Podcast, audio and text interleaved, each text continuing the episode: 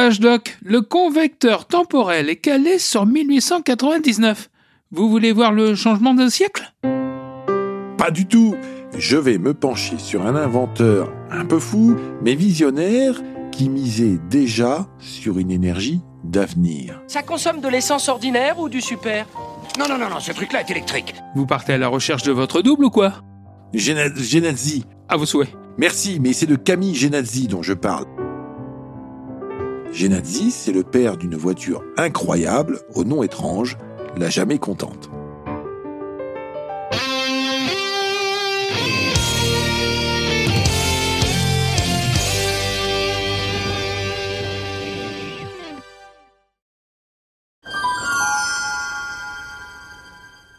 Nous allons donc revenir sur la vie palpitante de Camille Genazzi.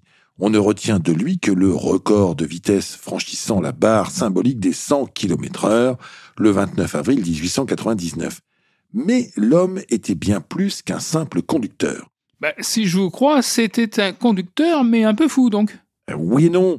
Camille Genazzi est né le 4 novembre 1868 à Schaerbeek, en Belgique. Son nom témoigne des origines italiennes de sa famille. Son père était un industriel spécialisé dans la fabrication d'objets en caoutchouc. Il fournissait notamment des pneumatiques à la fin du 19e siècle, ce qui prouve quel visionnaire il était. Son fils, Camille, s'intéresse très tôt à la traction électrique. Camille est persuadé que le moteur électrique est celui de l'avenir de l'automobile alors naissante. Il choisit de poursuivre ses études dans ce domaine. Grand, mince, nerveux, roux, il est presque la caricature du professeur façon pile électrique. Mais ceux qui le fréquentent préfèrent le surnommer le diable rouge. Alors un peu original, sûrement. Mais en fait, c'était peut-être un précurseur, notamment en matière de motorisation automobile. Il croit dur comme fer à l'électricité. Alors, Camille Genazzi met le cap sur Paris, la France incarnant alors, avec sa concurrente de toujours, l'Angleterre, la terre de l'automobile. Il décide de se lancer dans la fabrique de fiacres électriques. Nous sommes à la frontière de l'hippomobile et de l'automobile, et le marché des futurs taxis s'ouvre. Les Parisiens ont l'habitude d'utiliser des fiacres à cheval pour se rendre d'un point à l'autre. Avec l'automobile, ils feront de même, alors autant leur proposer de monter à bord de voitures électriques. Reste maintenant à convaincre collaborateurs, sociétés de fiacres et futurs clients. D'autant plus que Camille Genazzi a ouvert une usine où sont produits fiacres et camionnettes électriques. Mais la concurrence dans cette niche des véhicules électriques est rude, tout particulièrement avec ce Français, le comte Gaston de Chasseloup-Loba, lui aussi convaincu par l'électrique. Il faut donc faire de la publicité pour prouver que les Genazzi sont les meilleurs. À l'époque, le principal argument, ce sont les victoires en compétition. En 1898 et 1899, Genazzi et le comte Gaston de Chasseloup-Loba, sur des voitures du carrossier Gentot, se livrent une bataille féroce. L'un établit un record, l'autre le bat, et ainsi de suite. En 1899, Genazzi pense avoir trouvé l'argument ultime. On va voir si ces fumiers s'accrochent encore à 90. passer la barre symbolique des 100 km heure.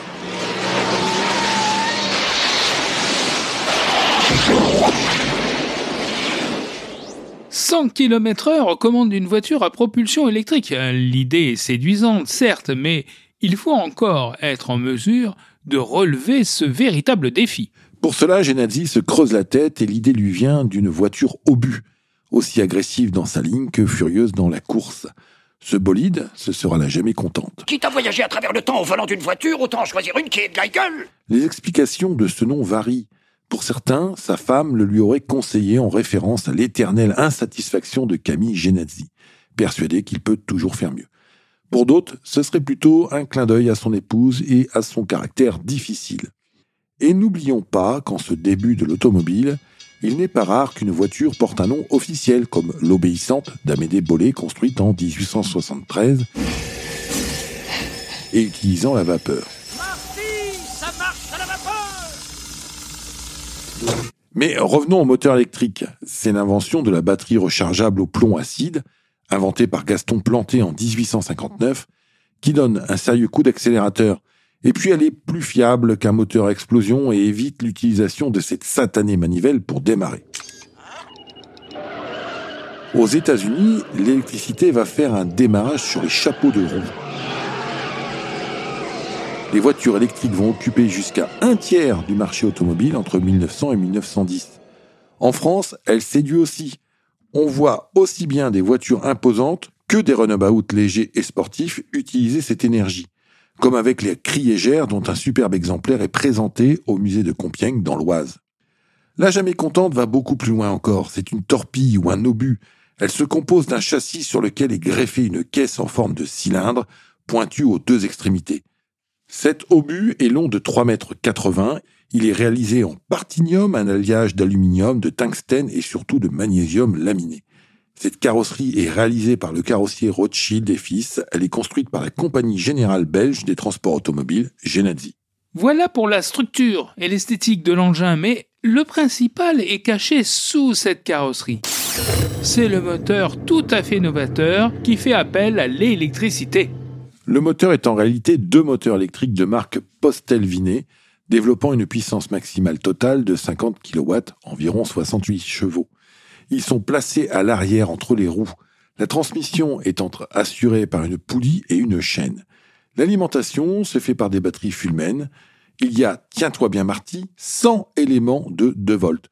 Cela représente à peu près la moitié du poids total de la voiture qui affiche 1450 kg sur la balance plus de 700 kg pour quelques watts. On est loin des 2,21 gigawatts de la DeLorean. Pour faire rouler la jamais contente, Genadzi fait confiance au fabricant de pneus Michelin. Il n'est pas question de prendre de risques inutiles. D'ailleurs, c'est Camille Genadzi lui-même qui conduit la voiture au but dans les courses. Il prend place à bord, dépassant largement de cette espèce de canoë sur roue. Ce sont deux leviers qui permettent de commander la jamais contente. S'ajoute à cela une pédale et une seule, celle de l'accélérateur, car si elle a une marche arrière grâce à un inverseur, elle n'a pas de frein. Elle stoppe par inertie, une sorte de roue libre. Parlons du châssis enfin. Il fallait bien un lien avec les fiacres que l'engin doit mettre en valeur. Il est quand même question de publicité, nom de Zeus. Alors ce châssis provient d'un fiacre.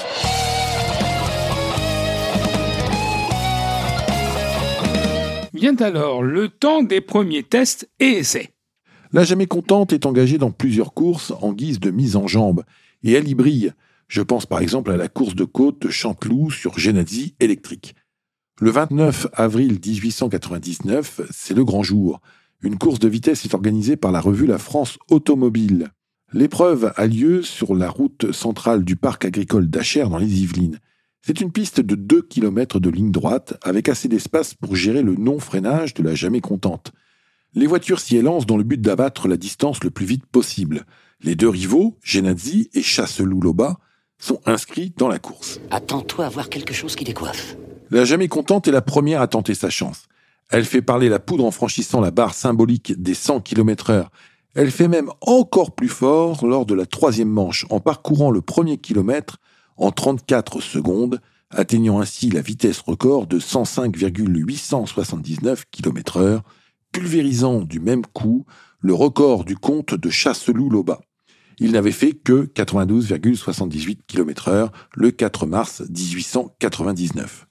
Une grosse dizaine de kilomètres heure de plus, mais surtout le cap fantastique des 100 km heure vaincus. je t'avais dit? Le coup de pub est magistral. La barre des 100 km/h ne sera à nouveau franchie que trois ans plus tard, le 13 avril 1902, par Léon Serpollet. D'ailleurs, les ventes de fiacres Genadzi s'envolent, et pour Camille Genadzi, c'est la période de gloire. Durant les années 1900, il devient membre de l'Automobile Club de France. Il rejoint la commission d'exécution des concours dans le cadre automobilisme lors des sports de l'exposition universelle de 1900.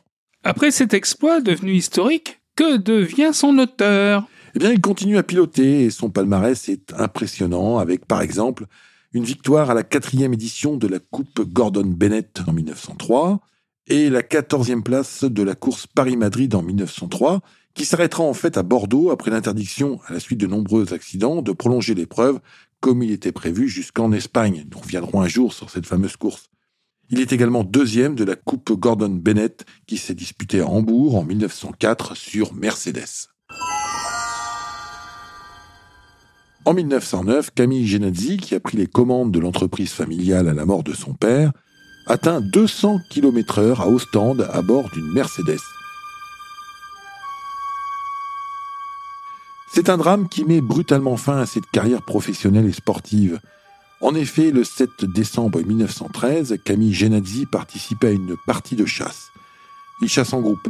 Parmi ses amis se trouve Alfred Madou, le directeur du quotidien libéral bruxellois L'Étoile belge. Ce dernier tire sur un gibier et atteint accidentellement Camille Genazzi. Gravement blessé, il est hospitalisé, mais il meurt le 8 décembre 1913 à Abbé-la-Neuve.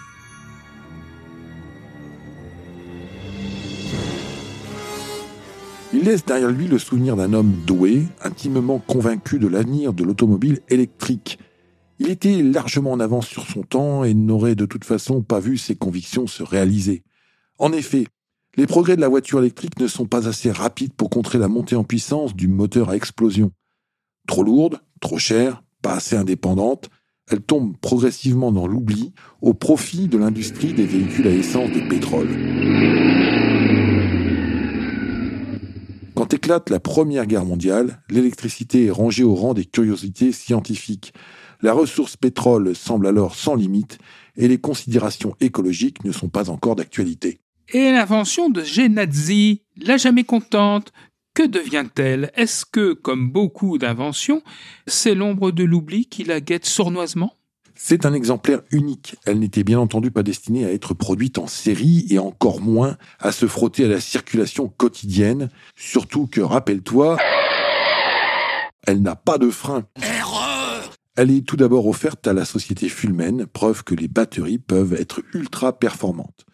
Le 18 février 1933, elle est finalement offerte au Musée national de la voiture et du tourisme de Compiègne, de nos jours, elle est à nouveau mise en valeur car le musée a bénéficié de travaux et d'une réorganisation bienvenue. Elle ne quitte Compiègne qu'en de très rares occasions, comme le Mondial de l'automobile de Paris en 2014 ou le Salon Rétromobile. Notons, Marty, que le Lions Club a été à l'initiative de la construction d'une réplique de la Jamais Contente en 1993.